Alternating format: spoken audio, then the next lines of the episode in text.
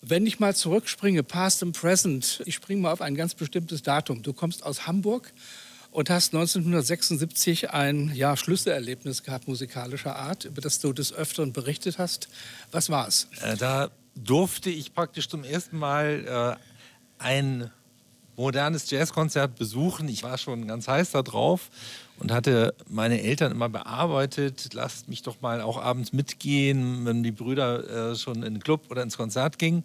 In Hamburg gab es damals die Jazzworkshop-Reihe im NDR, wo wirklich äh, ganz tolle Musiker aufgetreten sind. An dem Abend war es Jan Gaberer Quartett mit als Gast Kenny Wheeler. Und das war mein erstes Live-Erlebnis, wo ich praktisch ganz aktuellen Jazz der damaligen Zeit gehört habe, der auch nicht ganz frei war, aber relativ frei gespielt. Und ich war in, wie, wie in so einem Rausch. Ich saß vorne da im, im Publikum und ich habe überhaupt nicht verstanden, wie man so Musik machen konnte. Aber ich war völlig äh, hin und weg. Und ich dachte, äh, so will ich auch mal spielen. Das Tolle fand ich einfach diese, diese Freiheit, die jeder einzelne Musiker da auf der Bühne zu haben schien und dass das trotzdem wie durch ein Wunder irgendwie harmonisch klang, auch zusammen war und dass die so kommuniziert haben beim Spielen, das fand ich einfach Wahnsinn. Und dann war für mich klar, dass das muss ich auch machen. Das will ich auch. Das war Hamburg 1976. Wir springen jetzt nach Köln 1986 beziehungsweise nach Asien. Ja, also ich bin dann in Köln gelandet ne, durch die Musikhochschule. Damals fing das ja gerade erst an, dass man überhaupt Jazz studieren könnt, konnte. Äh, Köln war eine der in ganz Europa äh, ganz wenigen Plätze, wo das überhaupt ging. Und hatte das Glück, einen von zwei Studienplätzen zu bekommen. Da war ich der zweite Jahrgang, der an der Kölner Musikhochschule überhaupt Jazz studiert hat. 1982 und dadurch bin ich hier gelandet und dann war auch noch ein Glücksfall eigentlich. Ich habe dann ziemlich schnell äh, Leute aus der Jazzhaus-Initiative kennengelernt, Joachim Ulrich, Rainer Linke, mit dem wir dann unsere erste Band gegründet haben und bin dadurch in den Kreis der Kölner Jazzhaus-Initiative geraten, die dann später eben äh, 1986 diesen Stadtgarten tatsächlich ins Leben gerufen hat. Immer noch heute noch für mich ein Wunder, dass das immer noch gibt. Und das ist natürlich auch einem Wahnsinnsdurchhaltevermögen zu verdanken von der Mannschaft, die auch heute noch hier den Laden betreibt. Rainer Michalke und Matthias von Welk und Gerhard Feeg und äh, das ganze Team. Wir waren eigentlich ursprünglich alle Musiker. Und einige von uns haben dann eben äh, entschieden, wir äh, kümmern uns jetzt lieber nichts um, ums Spielen, sondern eben auch um dieses ganze kulturelle Umfeld. Die Jazzhausschule ist ja auch ein, daraus hervorgegangen. Und das war so eine große Aufbruchsstimmung in den 80ern. Und ich war einerseits auch in Initiative natürlich nicht so engagiert wie manche andere, aber doch immer mal wieder auch sehr stark äh, involviert und habe das immer sehr, sehr eng mitverfolgt. Aber ich hatte auch das Glück, dann eben 1986 mit Jan Gabarek tatsächlich selber zu spielen. Äh, Eberhard Weber suchte einen Keyboarder für seine Band in der Jan Gabarek mit war für eine große Asientournee des Goethe-Instituts. Da habe ich 1986 meine erste große Goethe-Tournee gemacht. Es waren damals noch sieben Wochen, 30 Konzerte. Darauf wollte ich nämlich hinaus. Ich dachte, kriegt er noch die Kurve, stapelt, stapelt er endlich nicht nur tief, sondern auch hoch. Für einen Studenten, 24 Jahre alt, hier mitten im Studium des Jazz in Köln, muss es ja ein wie ein Gotteswink gewesen ja, ja, ja. sein, dass er mit Jan Gabarek, den er vergöttert hat, zehn Jahre zuvor, auf eine 30-Station-Tournee gehen Das kann. war wirklich unglaublich. Und es war ja eigentlich eine relativ kurze Zeitspanne, zehn Jahre von diesem Erlebnis, bis ich dann tatsächlich mit ihm gemeinsam auf der Bühne stand. Und es hat mich dann so richtig, aber auch ins kalte Wasser geschmissen, weil es war meine erste große Tournee überhaupt. Da habe ich natürlich, da musste ich natürlich auch ordentlich Lehrgeld bezahlen. Aber es hat natürlich auch gezeigt, äh, sonst hätten die mich natürlich nicht in die Band geholt, dass ich da schon irgendwie mithalten konnte. Das hat auch dazu geführt, dass ich auch bis heute eigentlich viel international und mit allen möglichen Leuten immer wieder äh, zusammenarbeiten kann. Biografisch nur ganz kurz noch, der Abschluss hier 1990, wenn ich mich recht erinnere, warst du der erste Diplom-Jazzmusiker hier. Ich war das erste Konzertexamen. Konzertexamen. Es okay. gab ja vorher, dieses Diplom gab es schon vorher, das hatten relativ viele. Ja, also. Aber das Konzertexamen wurde dann erst eingeführt für Jazz. Das gab es ja. vorher nur, das ist ja das praktisch das Master Studium oder früher war das halt das Solistenexamen äh, und das war, ich war der Erste und das hatte dann große, große Resonanz, auch Presseresonanz und so, das war erstaunlich. Ne? Gemessen an damals, als du Twen warst, man darf nicht verschweigen, du wirst in diesem Jahr 60. Mhm. Ich würde auch sagen, wenn man sich deine Vita anguckt, wenn man sich vor allen Dingen mal ein Interview jüngst anguckt, was du so während Corona-Zeiten alles noch zu tun hast, was da aufzuarbeiten ist, jetzt außer dem häuslichen, sehr viel künstlerisches, sehr viel dokumentarisches, was noch gar nicht veröffentlicht ist, dann darf man schon sagen, dass du in diesem Bereich des Jazz ein Archivierter bist. Was denn überhaupt aus deiner Perspektive verbindet den jungen Hans Lüdemann mit dem Hans Lüdemann jetzt, der schon also einen, einen Status hat? es ist, es ist manchmal verrückt. Ich bin ja in Istanbul zurzeit eigentlich äh, ansässig in der Kulturakademie Tarabia. Und äh, da bin ich, äh, habe ich ein Stipendium bekommen. Das ist das erste Mal, dass ich sowas überhaupt erlebe. Das hatte ich vorher noch nie. Und äh, so eine Art Künstlerkolonie ist das praktisch. Ne? Und da wird man auch auf so eine Art mit, mit sich selbst konfrontiert, die ungewöhnlich ist, weil äh, von außen die Leute einen sehen. Jetzt ist man vielleicht irgendwie arriviert oder, oder wirkt so. Und ich bin eigentlich für mein eigenes Gefühl bin ich immer noch genauso der Neugierige geblieben, der immer eigentlich schon, wenn er ein Konzert gespielt hat oder ein Stück geschrieben hat, schon immer an das nächste denkt. Ich, mir macht es halt unheimlich Spaß. Immer noch ist es einfach Leidenschaft geblieben, Klavier zu spielen, mir Stücke auszudenken, Projekte auszudenken. Und das ist sozusagen immer der Antrieb gewesen von ganz von Anfang an. Also bevor ich überhaupt Klavier gespielt habe, war das die Motivation. Ne, ich habe mich dann zu Hause mit Töpfen hingesetzt und irgendwelche Lieder gesungen und mir ausgedacht. Und das ist so ein, so ein Drang, einfach irgendwas auszudrücken und zu schaffen oder so. Und, und das ist eigentlich der Antrieb. Das ist das, was mir Spaß macht. Und manches von dem anderen drumherum liegt mir gar nicht so. Und, aber wenn ich weiß, ich kann jetzt wieder neues Stück schreiben, neue Platte machen, wieder mit tollen Musikern spielen, dann bin ich halt sofort motiviert. Wenn du zurückblickst, sind ja dreieinhalb Jahrzehnte, die mhm. du als Künstler dich äh, nicht nur über Wasser halten können. Man müsste ja auch diejenigen erwähnen, die es nicht geschafft haben. Ja, du bist ja. ja in einem Hochrisikoberuf tätig. Aber irgendwas muss es ja geben, worauf du dich immer wieder beziehen kannst. Ist es das, dass du Neugier hast vor dem nächsten Stück oder was erfinden? Oder gibt es noch eine andere Qualität, wo du sagst, das bin ich, das hat mich durch die dreieinhalb Jahrzehnte getragen? Na, das liegt sicherlich auch daran, ich bin halt doch irgendwie auch so ein eigener Kopf wenn ich was mache, dann auch sehr konsequent. Das sieht man ja in diesem Projekt, das es über 20 Jahre schon gibt, mit einem afrikanischen Balafon-Spieler. Und ich erinnere mich noch so am Anfang, haben immer alle gesagt, ah, der macht jetzt so ein Afrika-Projekt und so, ne? wie viele das mal machen. Und das nächste Projekt ist dann irgendwie Indien oder weiß ich was. Ich habe damals schon gesagt, das ist jetzt meine neue Working Band. Das hat mir, glaube ich, aber keiner geglaubt. Und es ist ja auch fast ein Wunder, dass diese Konstellation so lange äh, gehalten hat. Aber ich arbeite eben auch sehr gerne langfristig fest mit Leuten zusammen. Und da gibt es eben auch mehrere Projekte. Dazu gehört auch das Duo mit Rainer Winterschladen zum Beispiel. Und da gibt es dann zwar mal längere Pausen, aber dann macht man dann wieder weiter. Auch das neue deutsch-französische Projekt gibt es jetzt schon etliche Jahre und so. Wichtig ist, finde ich, auch sowohl bei den Bands als auch persönlich so eine Konsequenz, dass man einfach an den Ideen festhält und an den Projekten festhält. Und, und auch manche Sachen sind zum Beispiel dieses Vierteltonklavier, was ich heute gespielt habe. Da scheiden sich wirklich die Geister. Ne? Es gibt also Leute, die das ganz furchtbar finden. Und ich habe dann zwischendurch auch schon gedacht, ich glaube nicht, dass das unbedingt immer geschäftsfördernd ist, manches Projekt, was ich so verfolge. Das dann aber trotzdem irgendwie zu machen, weil man denkt, da muss, habe ich noch irgendwas, muss ich da noch entdecken oder das ist noch nicht abgeschlossen, das muss ich jetzt weitermachen und das eben doch dann trotzdem weiterzugehen. Vielleicht ist es das auch. Aber solche Kontinuität, wie zum Beispiel bei diesem Trio Evoire plus einer Bassistin und drei Sängerinnen heute, XX heißt ja 20 Jahre, man muss sich solche Kontinuität ja auch leisten können. Es muss sich ja irgendwie rechnen. Du hast auch das Trans-Europe Express Ensemble erwähnt. Du musst auch daran denken, an deine Klaviertrios. Das alles besteht ja parallel zueinander. Also irgendwie muss es sich ja rechnen. Sonst hättest du vielleicht das eine oder andere fallen gelassen. So rechnen ist so eine Sache. Also das, der Jazz ist ja ein Bereich, äh, da ist mehr Ruhm als Geld natürlich zu verdienen. Aber ich schaffe das halt auch ganz gut. Ich äh, besorge mir dann halt auch äh, Unterstützung oder schaffe es auch nicht immer natürlich. Es gibt natürlich auch äh, Misserfolge immer wieder. Aber in der Regel oder immer wieder schaffe ich es dann doch auch Unterstützer zu finden und habe dann ganz tolle äh, Förderungen zum Teil bekommen für die Projekte. Das hat sich ja ganz stark geändert. Also früher haben wir das in der Anfangszeit so gut wie gar nicht gehabt, solche Art von Unterstützung, wie es überhaupt heute gibt.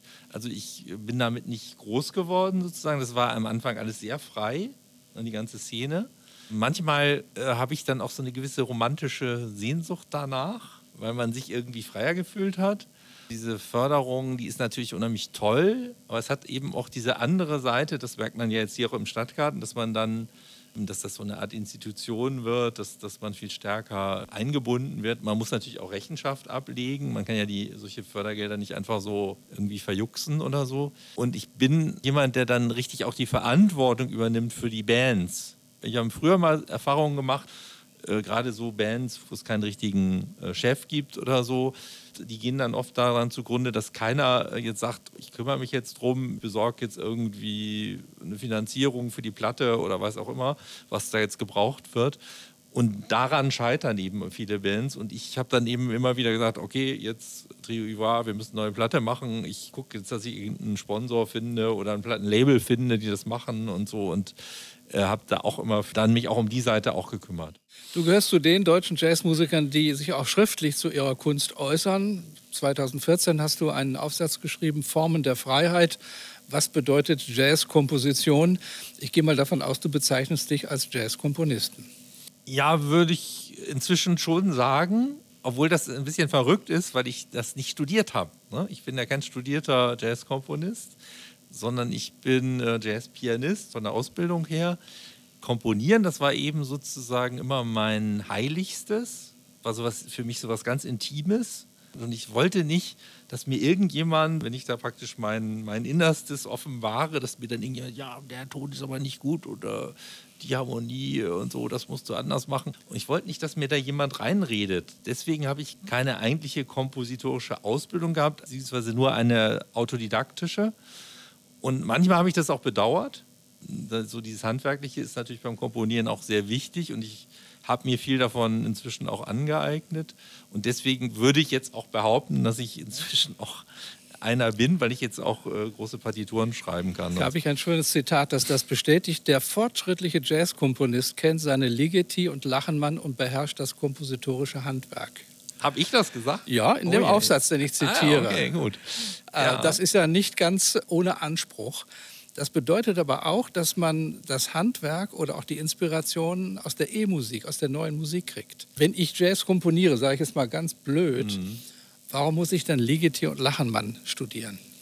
Ja, vielleicht wäre das falsch, jetzt das, nur das als Beispiel zu nehmen. Ich würde das jetzt so interpretieren, dass es so gemeint ist, ich habe so ein bisschen diesen, diesen Anspruch, so eine Offenheit zu haben, eine musikalische Offenheit, dass man eben äh, nicht nur in seinem äh, Genre sozusagen vor sich hinschmurgelt, sondern eben, dass man nach allen Seiten guckt und die Musik für mich denke ich immer, das gehört alles zusammen. Äh, genauso neue Musik, Legiti Lachenmann, wenn man das nicht kennt, dann fehlt einem so ein Teil des, des musikalischen Kosmos. Genauso wie wenn man die, die afrikanische Musik nicht kennt oder auch Volksmusik deutsche Volksmusik meinetwegen auch nicht kennt. So eine musikalische Offenheit, dass alle Klänge irgendwie äh, miteinander verbunden sind und dass man diese Genre-Trennung irgendwie nicht akzeptiert und nicht denkt, ich mache jetzt nur Jazz und mit allem anderen habe ich da nichts zu tun oder so. Ne? Aber was wäre denn dann noch Jazzkomposition, wenn sie so offen sein muss? Das haben wir ja nicht durchgängig heute Abend erlebt. Wir haben ja auch nicht dein gesamtes Oeuvre aufgeblättert mhm. gehört heute Abend. Da gehören ja viele Dinge sonst noch dazu. Aber das ist ja sozusagen der Kosmos, aus dem du sozusagen innerlich schöpfst. Also ich würde sagen, Jazzkomposition, ich würde jetzt aus dem Bauch raus sagen, ohne dass ich jetzt weiß, ob das eine offizielle Definition auch sein könnte oder ist für mich ist Jazzkomposition eben diese, diese Kunst eigentlich, Improvisation und die Komposition miteinander zu verweben, zu verbinden, dass sie zusammengehen. Jazz bedeutet eben immer Improvisation. Das ist auch manchmal für mich das Problem bei Big Band Musik. Bei Big Band Musik, die ist dann oft äh, so arrangiert, dass eben diese Räume für Improvisation äh, dann eng werden können, dass dann alles praktisch vorprogrammiert wird durch die Komposition. Das Ziel von einer guten Jazzkomposition für mich ist, dass man die improvisatorische Freiheit im Grunde erhält, im höchstmöglichen Maße, aber trotzdem eben durch Strukturen, durch komponierte Strukturen eben größere Zusammenhänge mehr Detailgenauigkeit äh, schaffen kann. Mhm. Und wenn man das schafft, dann dazwischen eine gute Balance zu finden, dann das ist für mich eine gute Jazzkomposition. Du hast äh, in den Liner Notes zu dem Album Das reale Klavier, ein Kölner Konzert 2015 geschrieben, ich zitiere, Improvisation birgt die Gefahr des Leerlaufs, der Wiederholung, des Mangels an Struktur, Detail und Tiefe. Das ist für einen Jazzmusiker relativ skeptisch und kritisch gegenüber der Hauptmonstranz sozusagen. Ich glaube ja nicht, dass der Jazz nur aus Improvisation besteht. Er hat noch andere Bestandteile, die häufig unter den ja, Tisch fallen, wenn man ihn definiert. Aber es ist schon ein wesentliches Merkmal. Aber das ist ja doch improvisationskritisch. Ja, also vielleicht ist das, das auch der Grund, warum ich dann komponiere. Mein großer Vorbild und späterer Freund Paul Bley, an dem konnte ich mich da immer ganz gut reiben, weil Paul ist eben so ein ganz klarer Verfechter, nur improvisieren. Je älter der wurde, also desto radikaler das vertreten. Wenn er eine Platte gemacht hat, dann ist er in ins Studio gegangen, hat eine Stunde gespielt, dann war die CD fertig. Ne? Und wenn er zwei machen muss, dann hat er zwei Stunden gespielt, so ungefähr. Ne? Also ich übertreibe jetzt auch ein bisschen, aber er hat gerne dann auch selber immer solche Storys erzählt. Aber vom Prinzip her, er hat auch eigentlich mochte nicht gerne Proben, hat auch nicht gerne äh, nach Noten gespielt und je älter er wurde, glaube ich, desto weniger. Tolle Musik ist dabei entstanden, wobei man bei ihm natürlich, äh, wenn man ihn dann gut kennt, man weiß natürlich, er hat ein Riesenrepertoire an Standards, ein paar tausend äh, auswendig. Er hat das Carla Bley-Repertoire von Carla Bley-Stücken. Er hat noch andere Annette Peacock-Stücke. Er hatte eigentlich einen ganz großen Fundus, aus dem er dann auch immer wieder zehren konnte und die er dann auch immer mal wieder gespielt hat. Also ganz frei war es dann auch nicht ich habe einfach auch gemerkt, ich bin eben anders als er. Ich, ich, ich, wollte ihm ja jetzt auch nicht nachäffen oder ich, auch vielleicht ist es ein bisschen dieses europäische Erbe mit klassischer Musik aufgewachsen, dass man eben das äh, auch schön findet, dass es nicht immer frei ist, sondern wenn es auch manchmal richtig äh, super organisiert ist, die Musik. Mhm. Würde denn äh, Paul Blay nach deiner Einschätzung und Erinnerung folgende Einschätzung teilen? Da sagst du nämlich, in einem Referat 2019 auf dem Jazzforum in Darmstadt. Auch auf meinem künstlerischen Wege finden sich Musikstücke, in denen eine politische Haltung erkennbar musikalische Gestalt angenommen hat oder mit denen ich auf geschichtliche oder gesellschaftliche Ereignisse reagiere und Bezug nehme. Das ist ein ziemlich hoher Anspruch. Ja, vielleicht ist das ein bisschen, ein bisschen dick aufgetragen. In dieser Veranstaltung ging, ging, es ja insgesamt um Jazz und Politik. Das, ich habe den Band hier auf dem Tisch ja, und, liegen. Genau, ja, und das war ein, ja ein Teil davon. Und für mich war das total interessant, weil dadurch, dass äh, die eben dieses Thema sozusagen äh, aufgerufen haben, habe ich gedacht, ja, der ist in Politik, der ist in Politik. Äh, das ist irgendwie, habe ich gemerkt, dass ich schon für mich äh, persönlich da eine Verbindung ist. Es kommt vielleicht auch einfach, weil ich sowieso ein politisch interessierter äh, Mensch bin, aus einer, aus einer politisch sehr aktiven Familie komme und so und und eigentlich glaube ich, ich weiß gar nicht, ob ich überhaupt leben könnte, ohne dass ich jetzt irgendwie das auch politisch irgendwo einordne. Und damals war eben auch, war das aber zum Teil eben auch äh, eine Mode. Auch dieses, äh, die, wir waren alle links äh, alternativ in den 70er, 80ern. Das war halt diese ganze Alternativbewegung und die haben lange Haare gehabt und so weiter. Und auch so ein bisschen so ein leichter Hippie. Hippie-Einschlag war, glaube ich, auch dabei.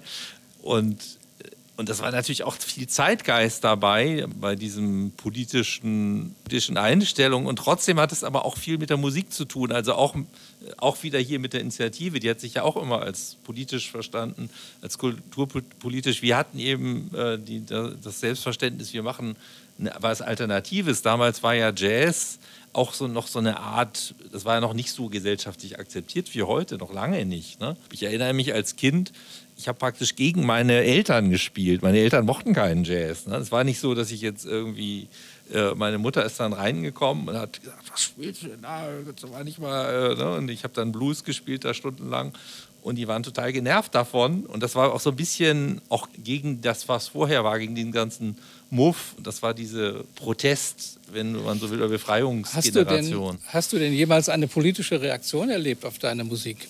Ja, ja, das habe ich sogar hier im Stadtgarten. Das war nicht schlecht. Ich habe ja mal die deutschen Hymnen miteinander kombiniert und habe mich so geärgert auch bei der Wiedervereinigung, dass jetzt einfach die Westhymne dem neuen Deutschland so übergestülpt wurde. Und die Hans-Eisler-Hymne, die DDR-Hymne, ist ja wunderschön. Wunderbar. Und ich habe dann. Mit einem äh, Brechttext. Ja, ja. Und ich habe ge gemerkt, Mensch, die passen ja irgendwie zusammen. Habt ihr also so eine Art Collage draus gemacht.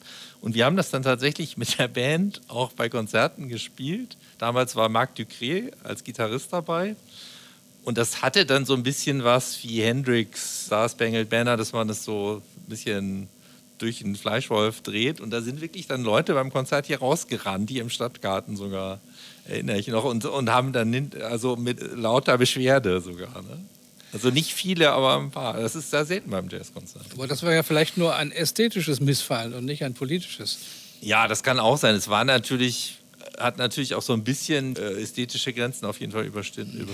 Hans, du hast ein Thema schon angesprochen, was ganz wichtig ist. Die Frage stelle ich mal so, warum reichen dir die zwölf Töne der Oktave nicht? Also mit anderen Worten, warum interessiert dich Mikrotonalität speziell, ja. also Vierteltontechnik, Vierteltonästhetik? Es hat so ganz verschiedene Hintergründe. Der erste Anstoß kam eigentlich dadurch, dass ich früher mit Hayden Chisholm gespielt habe. Und Hayden Chisholm äh, war ja mein Student, als er ganz jung war und hat dann auch in meiner Band gespielt. Und wir haben eine Zeit lang im Duo auch gespielt. Und Hayden hat damals schon angefangen, so diese Vierteltöne zu spielen. Und ich habe dann mein Klavikord genommen, habe versucht, ein bisschen mich da anzunähern, aber es, hat, es reichte nicht. Und seitdem bin ich da äh, für sensibilisiert. Also das ist Hayden, habe ich glaube ich Hayden tatsächlich zu verdanken hauptsächlich und dann bin ich durch die afrikanische Musik drauf gekommen, weil äh, danach war ich ja dann viel mit den afrikanischen Musikern und die haben ja eigentlich andere Stimmungen. Also das, was wir heute gehört haben, dieses diatonische Balaphon, das ist ja praktisch auf das Klavier zurechtgestimmt, während Alis Vater, äh, bei ihnen zu Hause hängen noch die alten Balaphone an der Wand, die sind ganz anders gestimmt, klingt so ein bisschen schräg halt. Ne? Da sind die, die Intervalle anders. Also auch die Pentatonik ist nicht so sauber, sondern die ist so ein bisschen schmutzig halt. Ne? Ja. Fand ich dann auch super interessant. Also ich mag, äh, ich mochte das dann. Das ist ja auch dieses bluesige, das geht ja so verloren. Und gerade als Pianist hast du diese Töne eben nicht. Gitarristen oder auch Bläser oder auch Geiger können ja auch so Zwischentöne spielen.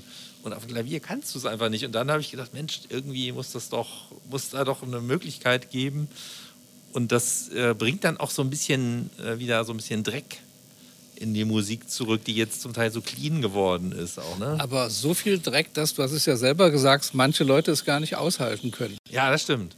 Ich habe dann auch zwischendurch immer wieder Phasen, wo ich dann äh, das gar nicht so verfolge. Ich habe das jetzt gerade wieder ein bisschen aufgefrischt. Ich hatte das längere Zeit mich nicht damit so beschäftigt. Ich merke es doch, dass es, dass es mir dann auch fehlt, dass ich also mich daran gewöhnt habe, dass ich diese anderen Töne habe. Und ich merke jetzt, ich bin ja da in Istanbul, das ist sehr interessant weil in der Musik gibt es ja auch diese Zwischentöne. Und was eben einfach so de facto so ist, äh, man hat das jetzt definiert, das A hat 440 Hertz, aber dieser Ton, der zwischen dem A und dem Maß liegt, den gibt es ja auch. Ne? Diese Töne gibt es ja alles. Das ist ja, äh, was wir, wie wir es unterteilen, das ist ja im Grunde alles künstlich. Das ist ja jetzt nicht so, dass das Naturgesetze wären, dass wir jetzt unbedingt zwölf Töne haben. Ne? Ja. Aber eben aus kulturellen Gründen, wir sind ja so erzogen, ja, ja. ist es absolut schräg. Und ich habe mich eben auch, als ich es hörte, gefragt, ja, müsste der Hans Lüdemann nicht völlig andere Musik spielen? Also wenn du zum Beispiel vierteltönig swingst, so. äh, das ist sowas von schräg. Ja, da muss ich mich zusammenreißen, das muss ich wirklich sagen. Und ich will ein Gegenbeispiel aber nennen, wo es euch brillant gelungen ist, mhm. möchte ich sagen. Und zwar hast du ja mit Gebhard Ullmann, einem Saxophonisten, der eben auch die Vierteltönigkeit mhm. nicht präferiert, aber auch kennt. Habt ihr eine sehr schöne Platte gemacht, die heißt äh, Mikropuls oder Micropulse. Und da habt ihr ein, ein, ein, eine wirklich geniale Geste vorgenommen, finde ich. Ihr habt mhm. den Freedom Jazz Dance ein bisschen umbenannt und vierteltönig gespielt. Und da funktioniert es ungeheuer. Mhm. Vielleicht auch deshalb, weil man die Struktur so gut kennt. Also irgendwie, ich kann es mir auch mhm. kaum erklären, aber es kommt einem sehr entgegen. Und vor allen Dingen, es hat einen tollen Groove, muss man dazu sagen. Ja, ja. Nee, das ist auch nicht einfach, also äh, ein schwieriges Terrain. Es gibt ja auch Leute, die, die benutzen dann so Naturtöne oder, ne, also Und, und im Grunde ist ja das, was ich mit dem Keyboard mache, ist praktisch nur eine feine Unterteilung von den zwölf Tönen. Also es ist praktisch nur noch mal ein Raster draufgesetzt.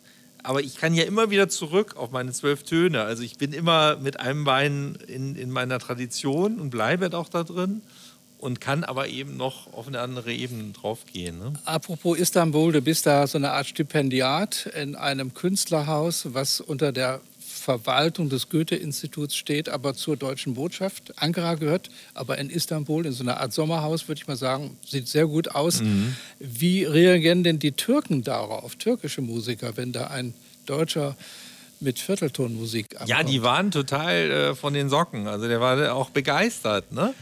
Trotzdem aber natürlich, wie ich das spiele, passt jetzt nicht unbedingt zu deren Musik. Das heißt, das ist, wenn ich jetzt wirklich da etwas entwickeln will, da brauche ich noch ein bisschen, das ist nochmal eine ganz andere Baustelle, glaube ich. Ne? Weil die, die benutzen es auf eine ganz andere Art. Hans, Past and Present, dazu gehört auch, dass wir mal betrachten, dass du heute sogar eine weibliche Mehrheit in dem Ensemble hattest. Man darf darauf hinweisen, dass dein Trans-Europe Express auch mindestens eine Saxophonistin hat. Ja, eigentlich zwei ursprünglich. Das ist die, ja.